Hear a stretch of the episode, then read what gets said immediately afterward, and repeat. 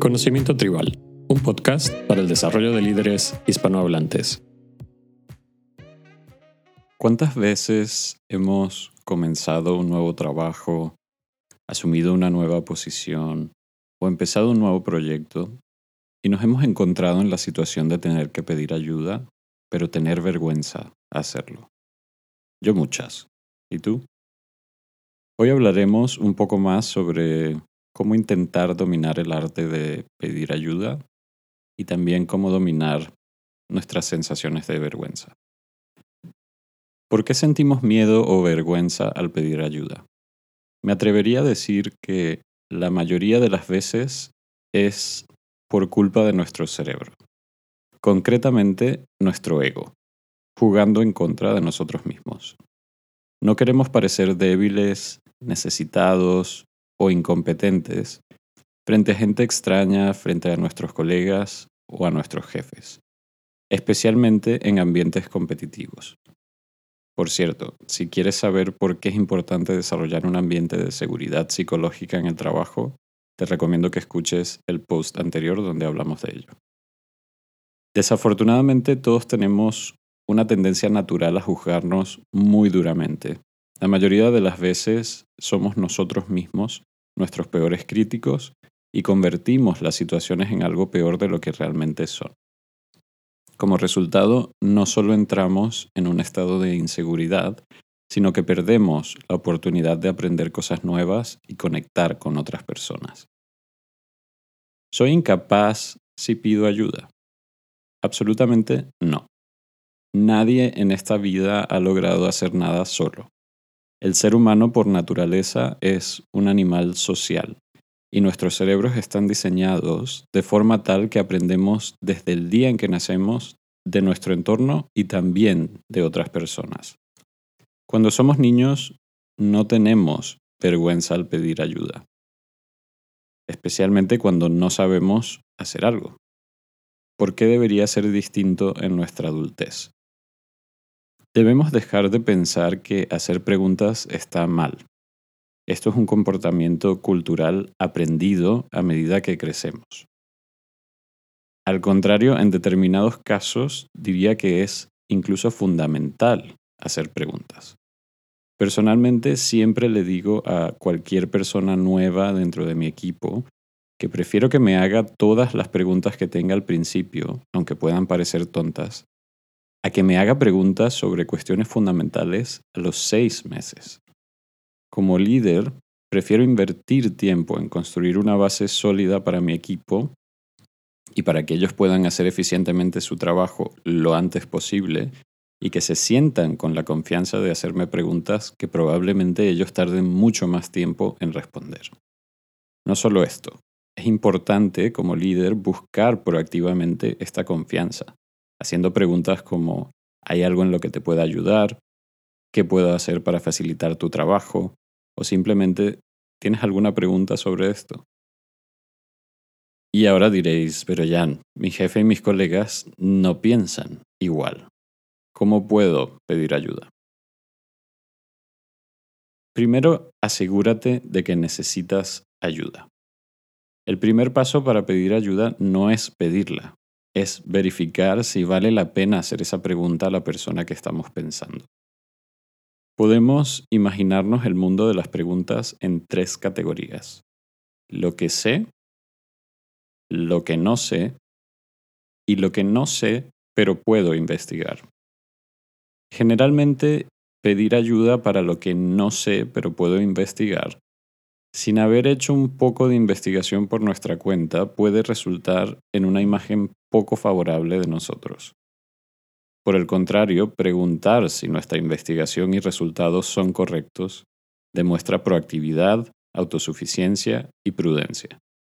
En esta categoría probablemente se encuentren las preguntas más básicas.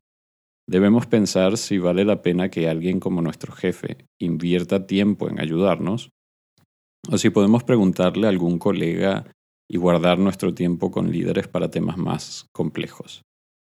Cuando hablamos de lo que no sé y tampoco puedo investigar, entonces nos encontramos con un segmento en el que no solo está bien pedir ayuda, sino que deberíamos hacerlo para poder mejorar y ser más eficientes.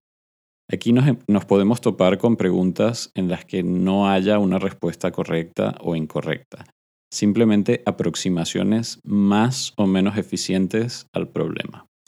En estos casos podemos pensar en distintas opciones con sus pros y sus contras y luego pedir ayuda para tomar una decisión en base a esas opciones.